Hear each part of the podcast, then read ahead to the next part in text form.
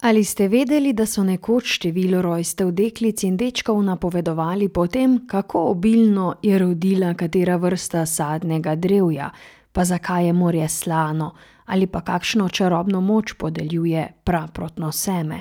Slovensko ustno izročilo je polno podobnih domislic, ki so jih avtorji knjige Slovenske pripovedke namesto pripovedke poimenovali pripojedke, pa tudi zato, ker v njih vedno kaj dobrega povedo in pojedo.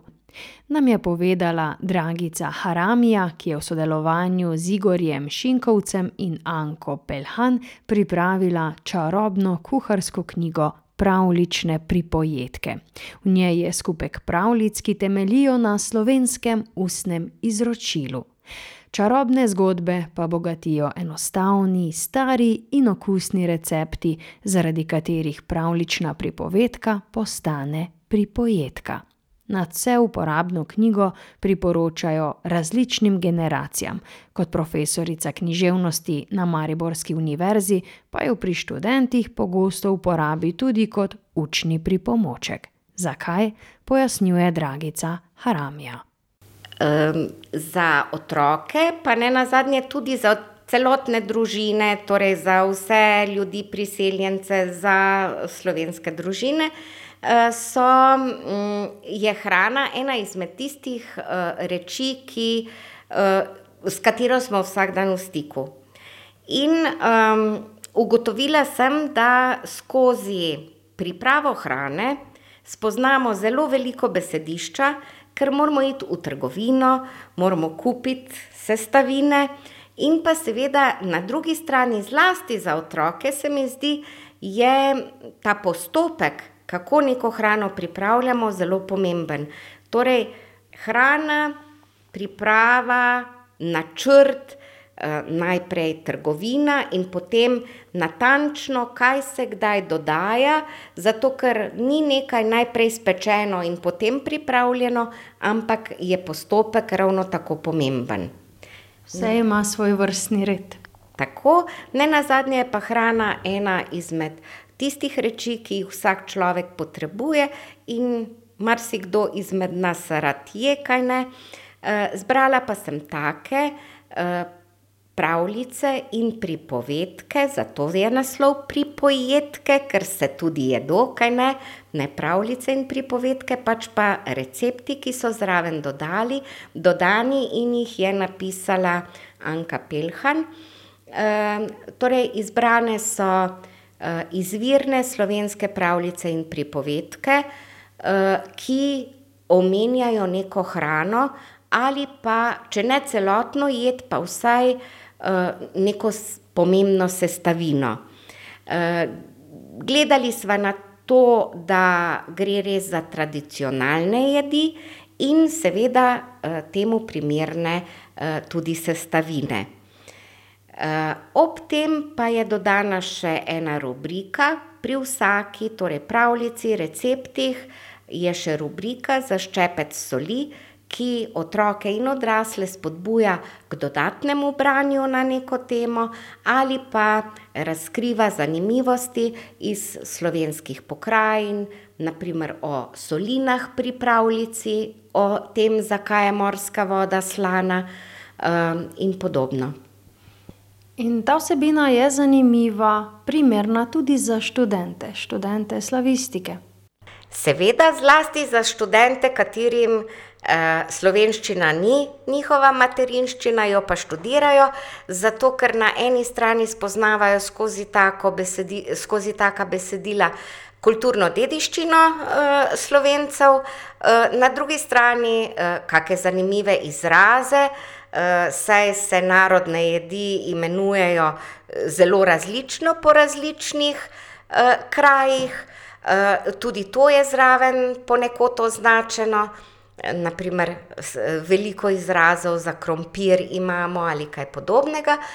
in pa potem seveda, kake znane reči, torej znane pravljice, zakaj so tako pomembne, zlasti v slovenskem prostoru, čeprav jih imamo tudi v evropski kulturni, dediščini. Zagotovo je ena izmed takih pravljica o kaši, ki jo drugače bolj poznamo pod češko ljudsko lonček kuhaj.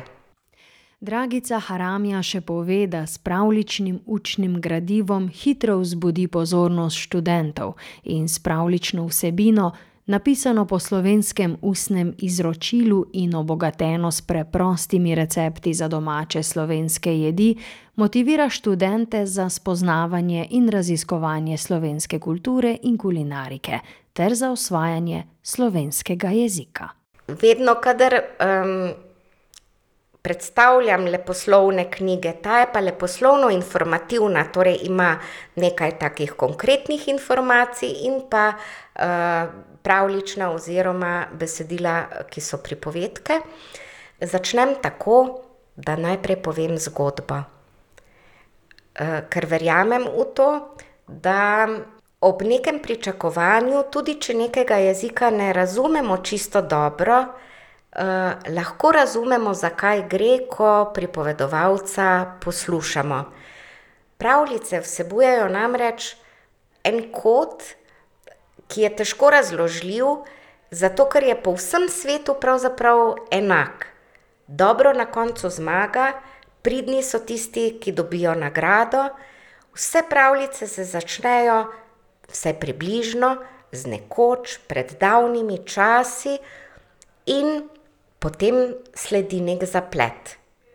V slovenskem ljudskem slovstvu nimamo veliko graščakov, kraljev in podobno, pač pa gre bolj za preproste ljudi, ki ubogajo največkrat ali pa naredijo dobro delo v prid mitoloških bitij, ki so, smo jih nekako posvojili na slovenskem ozemlju že od nekdaj.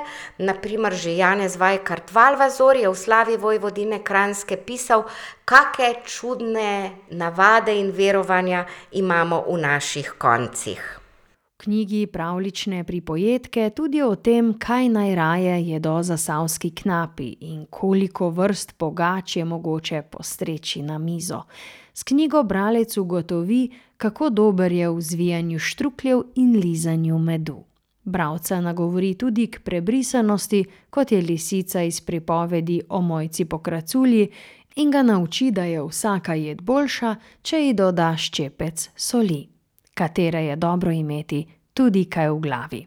Za nameček Dragica Haramija predlaga, da si čas za kuhanje krajšate z branjem, seveda pa si ga lahko krajšate tudi kar tako.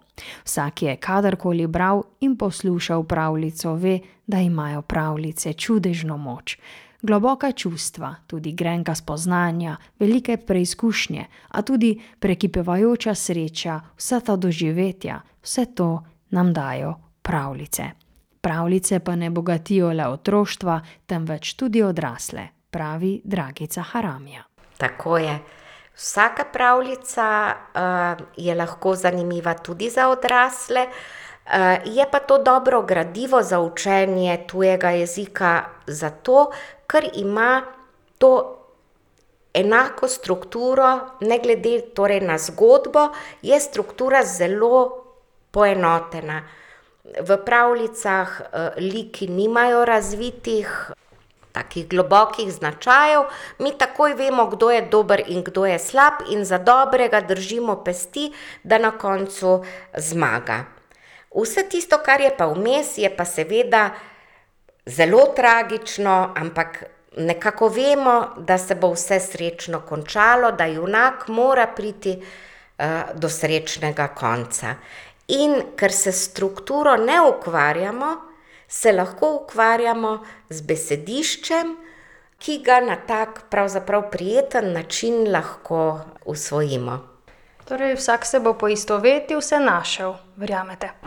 Zagotovo, če drugo ne, s tisto pravljico ali pripovedko, ki vsebuje jed, ki jo imajo najraje. Pa dober tek. Tako nam je pravlično kuharsko knjigo Pravlične pripovedke predstavila in priporočila avtorica in profesorica književnosti Dragica Haramija, ki poudarja, da je kuharska knjiga lahko odličen pripomoček tudi za usvajanje jezika.